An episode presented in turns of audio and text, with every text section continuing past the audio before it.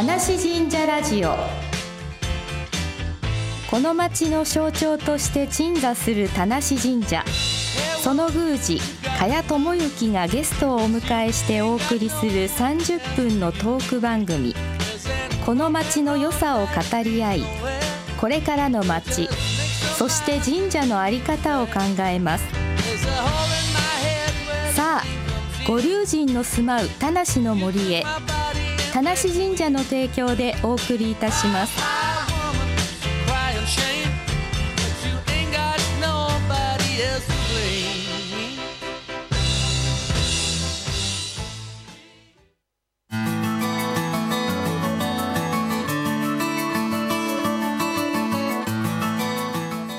ラジオの前の皆さんこんにちは。第3金曜日のこの時間は田無神社ラジオをお送りいたします。私は進行を務めます茅智之と。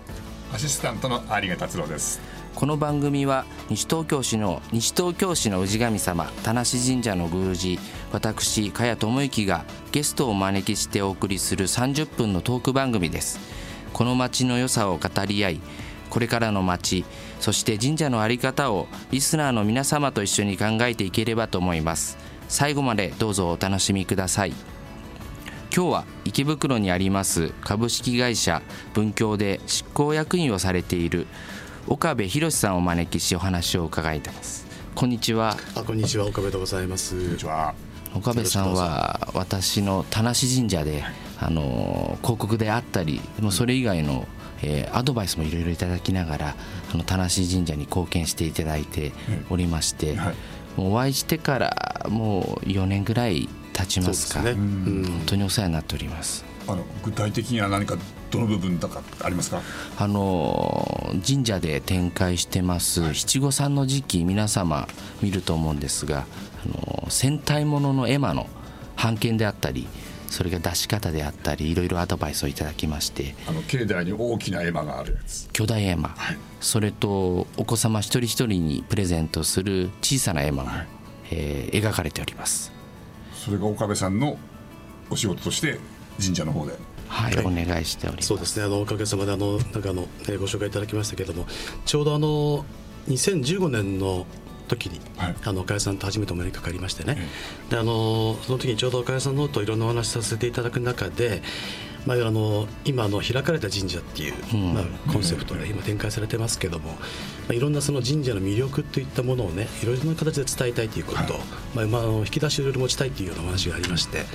でたまたま、まあ、ターゲットのお子様だっていうそういうキーワードの中でいろいろご,、まあ、ご相談させていただいてね、うん、まあ、戦隊シリーズっていうのをこちらの方からご提案させていただいたと神社と戦隊シリーズってそんなにピッとこうつながるもんですか？あのー、まあ、子供は喜びますよね、で戦隊ものは女の子も含まれてますから男の子にも女の子にも対応できますし、はい。えー、ちょうど見ている世代ですから写真のスポットになります、それからお父さんお母さんも結構ファンの方いるんですよね。長い続いてますよね。毎年毎年。続いてますし、はい、あのイケメン俳優使ってるんですよ、それ目当てで来るお母様もいますからあのもう一番いいキャラクターじゃないかなと思ってます、岡部さんそれだからといって簡単に神社でそういうのがすぐできるわけじゃないですよね。そうですね。あのいわゆるまあライセンスっていうのは結構ハードル高いところもありましたけども、まああのまあ、いろんなご縁もありましてね、はい、まあ、あの東映さんとのまあ、正しいさんとの関係も、まあ、いろいろ、まあ、鑑みながら東映さんの方でいろいろご案内していただいたっていうのが経緯なんですけども、うん、まあ、ちょうど今あの宮司のからお話あったように今年今週の、まあ、日曜日に、まあ、この第43作目竜王者が、はい、放送開始いたしますけども。竜宗者。あ竜宗者ですね。失礼しました。あの戦隊シリーズっていうのは1975年がスタートなんですね、えでゴレンジャーっていう。あゴレンジャー、うん、ですからちょうどこのゴレンジャー世代っていうのは、ちょうど今の50歳前後の方なんですよ、ですからまああの代々代々お父さん世代がから子供世代へと。でどんどん、まあ、受け継がれているっていうのもね、うん、一つの魅力であるしということで、うん、まあ、毎年毎年キャラクター変わると面白いじゃないですか。そうですよね。他のキャラクターってなかなかずっと例えばドラえもんずっとドラえもんなんですよね。デザインが一緒ですもんね毎年ね。ですからあのコンセプトも変わって、タイトルも変わるっていうのがね、まあ、世代を受け継ぐっていうことで、すごく面白いかなと思ってます、うん、それがちゃんもう神社で毎年じゃこの4年間今度5年目になるわけです、5年目になるわけですね。早いですね。もう5年経つんだちょうど有賀さんと最初お目にかかったのは2015年で忍忍者でしたよね。忍忍者でした、最初にできるぞという時ですね,、はい、あれ除幕式もしまして。除幕式にはさっきまであのパーソナリティで喋ってた笹田由美さんがあそうですね。司会やっていただいたんだ、そうだ。大役でしたよね。ねね偉い方もいらっしゃいますから。行きましたね。はい。そうですね。そうやって、えーとやってらした岡部さんはもともと東あの西東京とかこの辺のエリアとなんか関係あるゆかりがあったみたいで早稲田大学のスポーツ新聞会。そうですね。それはあ学生の頃の話そうですね。あの、まあえーまあ、早稲田スポーツ新聞っていうのが、まあ、大学のサークルでありまして、うん、で今年創刊60周年になるんですけどね。あの私も4年間そこにあの、まあ、サークルにあの属しておりました。でまああのまあ、いろんなスポーツの運動部の取材をしてそれを記事にするっていうことと、まあ、それをまあ当然広告も集めながら印刷に回すっていう、まあ、言ってれば今の新聞社でいうと編集と広告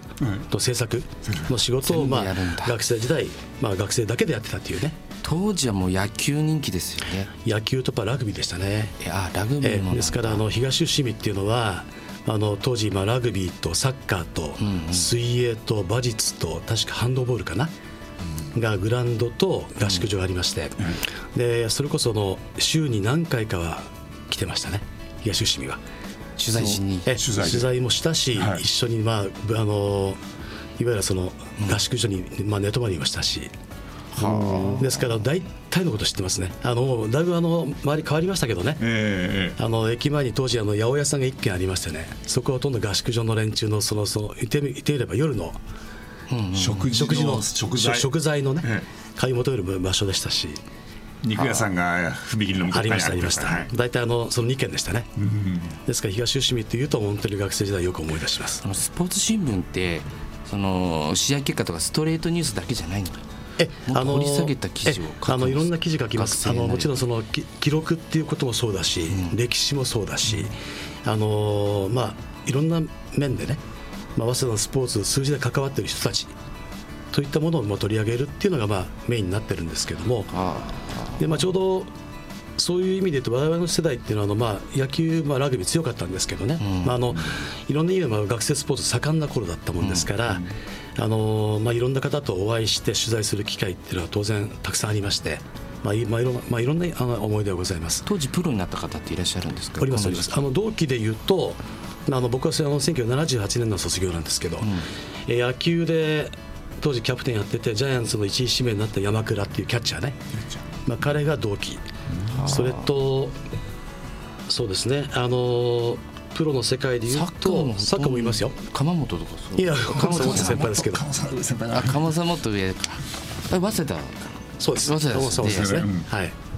ああの僕の同期はだからですよ。あの西野ですよあ西野監督。監督。西野同期でした、はい、彼はだから東伏見であそこの合宿所で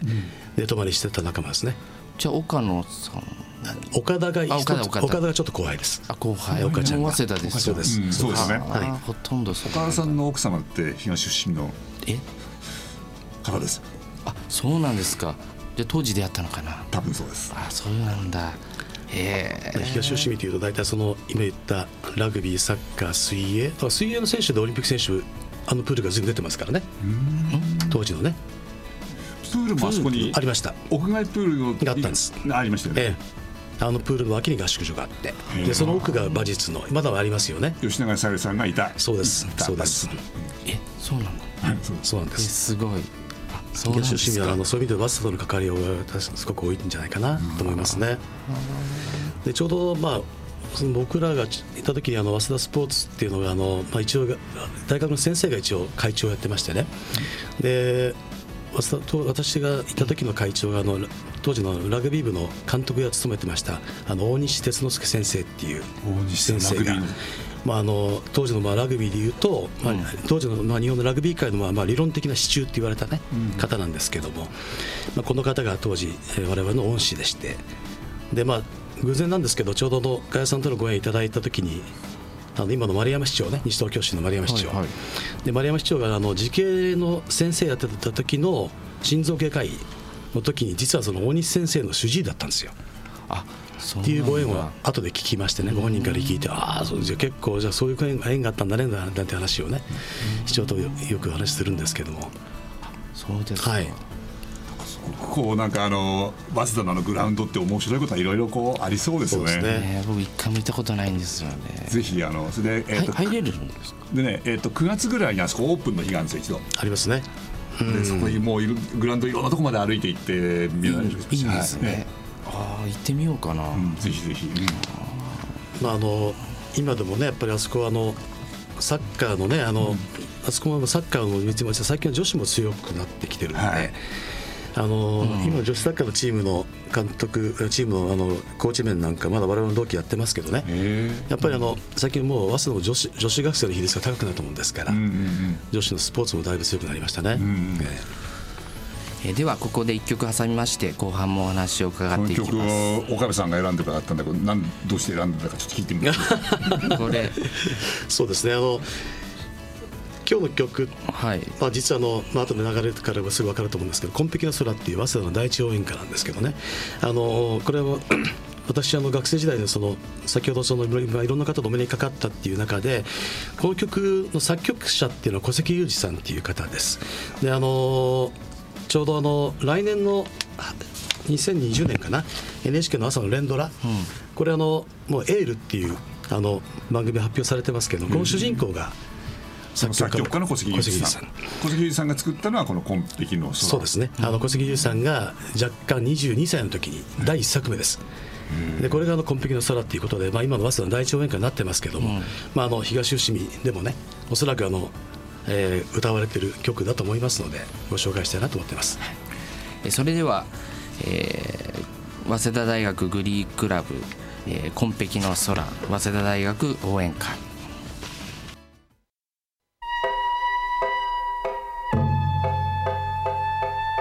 田無神社ラジオ。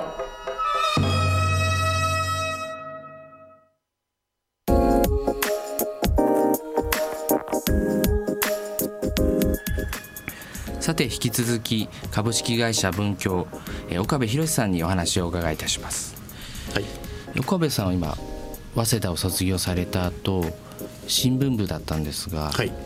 記者にならず。そうですね。広告の仕事、えーあのまああのマスコミの世界に入りたいなと思ってたんですけどあのまあ新聞とか雑誌とかってそういう記者っていう仕事よりもね、うん、広告の方が好きだったっていうことがあって、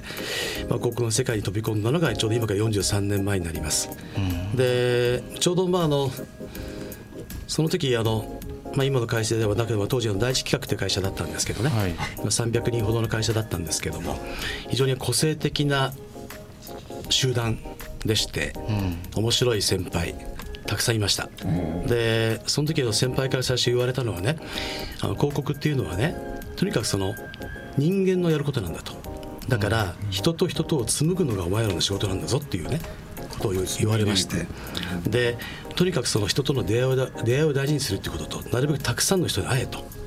いうことをね、まあ、言われてそういうチャンスは自分で作るんだっていうようなことをね、あのー、しきりに言われましてね、うん、でまあそういうもんだなと思って、まあ、入って、まあ、今日まで来てるんですけども、まあ、あのそれこそ田無神社の加谷さんとのね、まあ、出会いも全くそうだし、そうですね、えーあの岡部さんが私に会うたびにこの話をされるんですけど、もうすごく感銘を受けまして「の紡ぐ」って言葉って本当にいい言葉だなと思って、まあ、辞書すぐ岡部さんそれ初めて聞いた時調べて、まあ、自分から、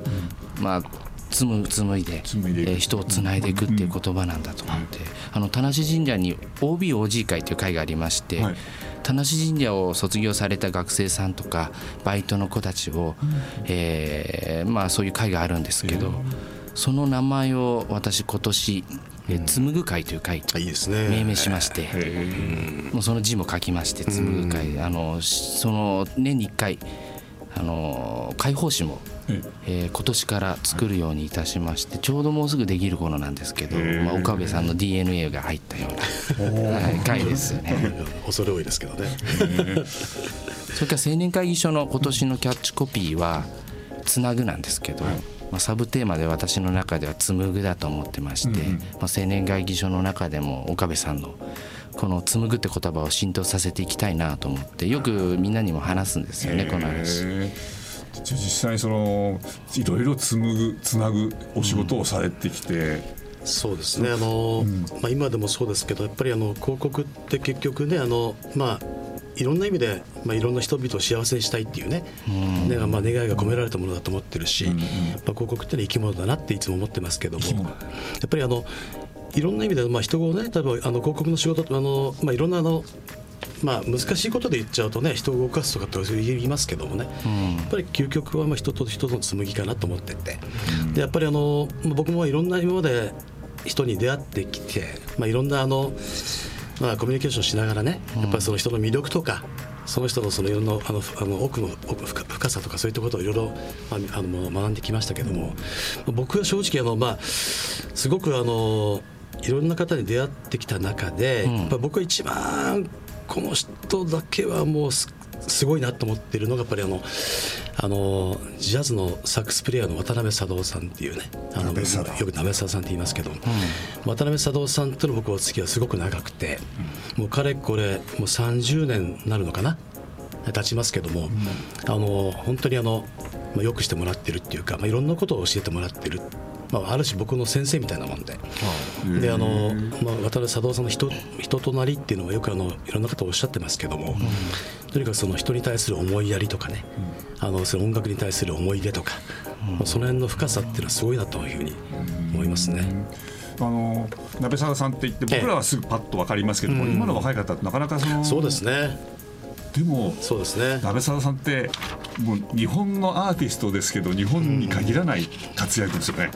そうですね、まあ、しあの世界各国ってよく簡単に言うんですけどもあの佐藤さんの実はアルバムっていうのはねあの、ほとんどの国で売られてるんですよ。はだからそれこそビールで言ったらハイネケンみたいなもんですよね。どこに行ってもあるっていうね、で特にアフリカなんかに行ったらもうどこに行ってもありますよ。あアフリカにあるってだからやっぱりアフリカの音楽とか南米の音楽ってすごく感銘を受けてそういったものを取り入れて自分のアルバムにしてるっていうのもあって、まあ、それは結局そのアフリカの人たちと要は仲良くな。ろうねっていうねで彼らの音楽の良さを、まあ、あの自分を認めるよっていう。だから一緒にやろうよって言って、そういうそういう、まあ、姿勢でもってそういうアルバムを作ってるっていう長年のねそういったものが、まあ、結果としてそういう形になってるっていう。日本だと CM ソングとか多いんですか？あのまああれですねあのちょうどあの一番その渡辺貞夫さんの作ったコマーシャルソングで一番有名なのはあのもうかなり前ですけどもね資生堂さんのブラバスっていう商品まあ今でも当然売ってますよね。あのブラバスっていう商品のブラバスのコ今でもある。マーシャル。男性用化粧品ですね化粧品っていうか、男性用化粧品の CM、今もう広告しなくても売れてますけどね。あそうですか、ええ。あのブラバスのあのコマーシャルっていうのはずーっと渡辺貞夫さんの曲でしたね。であのまあ、テレビのドラマでも随分使われたし、1970年代の後半から80年代の半ばぐらいまでですかね、まあ、いろんな曲あります。後でちょっとご紹介しますけれども、はいまあ、あの渡辺さんとの思い出ってすごくたくさんあって。そうやっていろんな方とのお仕事をしていく。そうですね。お仕事って広告のその広告そのものを作るクリエイターではなくてそのその元みたいなと。ころまあ、あのクリエイティブとかそういったところを通じてまた別の、まあ、言ってみれば関係を持つっていうようなことだと思うんですけども、まあ、結局だからあの、まあ、人間人っていろんな意味でつながるじゃないですか、はい。ですよね、はい。ですからまあこの仕事をきっかけとして例えば次の仕事みたいなこと当然つながるわけで。で渡辺さん佐藤さんの仕事も実はあのコマーシャルの出演だったんですよ、はい。キリンさんのコマーシャルでね、でそれがまあ終わった後にあのいわゆるあのクラブイベントっていうのをずっとその資生堂さんがブラバスクラブっていうのをずっと長いことやっててで資生堂さんから頼まれて、まあ、次キリン戦やってちょうだいよと、っていうことで。でそれでキリンさんがそれを受けてバトンタッチして、でタイトルだけ変えましてね。で十数年やったっていう。FM 東京。そうです。で番組ありましたよね。ブラバスクラブってありましたよね。やってましたやってました、わすげえ。だから東京 FM でいうと あの中古のそうですよね。あの曲でいうと、うん。あ今でもあの日曜日の夜は30分の番組を自分で持ってますけどね、あのまあ、そういう意味で言うと、まあ、日本のアーティストの中でもちょっとあの別格かなっていうふうには僕は思ってます。草刈正雄が出てたコマーシャルそうですですよね。そうです。ね。一個もわからない すいませんおじさんの会話です。わからないもともとだから名前聞いたことありますね。あの渡辺佐藤さんっていうのは宇都宮の生まれなんですけどね。あの宇都宮の生まれで、お父さんがね確かねあのビワの奏者なんですよ。薩摩ビワの。あビワの奏者。そうなんそうそうなんですよ。であのなかなかないですよねそういう人ね、はい。で宇都宮の、えー、と工業高校卒業してね東京に出てきて、それであの当時有楽町かなんかにあったそのいわゆるジャズ喫茶。うんに、お金がないから入れないからって言って外で聞いてたっていうね。そういう苦労話。もう本人から私聞いたことありますけども、あのまあ、とにかくそれぐらい好きだったんでしょうね。で、まあ、なんとか自分もその、まあ、演奏家になりたいって言って、まあ、アルバイトしながらその楽器買ったっていうそこから始まったっていうふうに本人から聞きましたけども。すごいな。であのもう随分一緒にあの海外のロケとかあの一緒のイベントでいろいろお話してますけどね、まあ、ちょっとユニあの非常にあの気さくな方っていうのは本当にその通りで、はい。あの選ばれないっていうのかな。そういうのは本当にあの本当に彼らしいかなというふうに思ってますけども。こう偉い人が来ても別にこうなんか何もへこしないし。何もへこくしないし何も変わらないっていうね、あの誰が来ても変わらないっていう だから本当にあのそういう意味では本当にあの非常にあの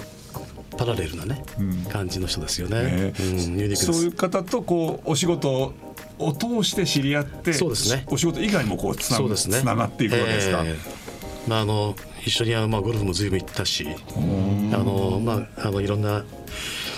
お付き合いもね。それは岡部さんご接待を申し上げるんいですか？やいやあの逆なんですよ。だからあの向こうから行そうですね。こうよ。ってだから逆にだから佐藤さんからだから言われて、もうね先輩ですからね。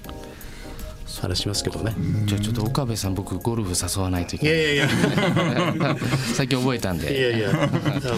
やっぱりそのね、そのまあいろんな意味でその。先ほど申し上げたようにその広告の仕事で、まあ例えばコマーシャル作るにしてもね、あのメディアのご案内するにしてもそこから先まあいろんな発展があるっていうのはもう間違いないことで,、でまあ、そういう意味で言うとあの人の輪をある種自分で作っていくっていうのもね、まあ、我々のあのビジネスだなとは思ってますけども。あの今後は岡部さんと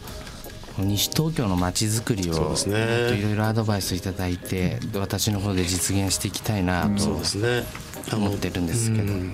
あの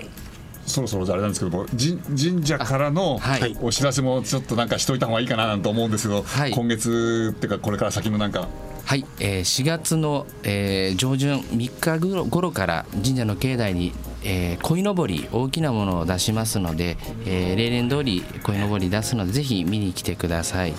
あの高いあの、はい。塔じゃない？全長柱を20メーター、はい。えー鯉のぼりが出ますのでぜひ楽しみに見てください。4月の3日頃。はい、はい。ヒノキ作りの竿で、えー鯉もすごい大きくなってますから、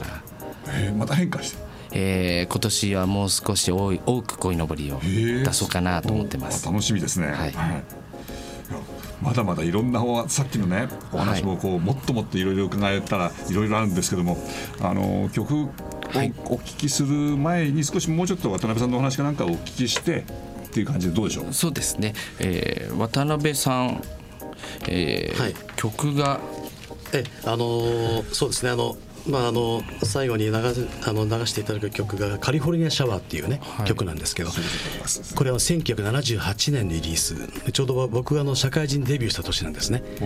であのそういう意味でもスタートラインに立った時の曲だったし、であの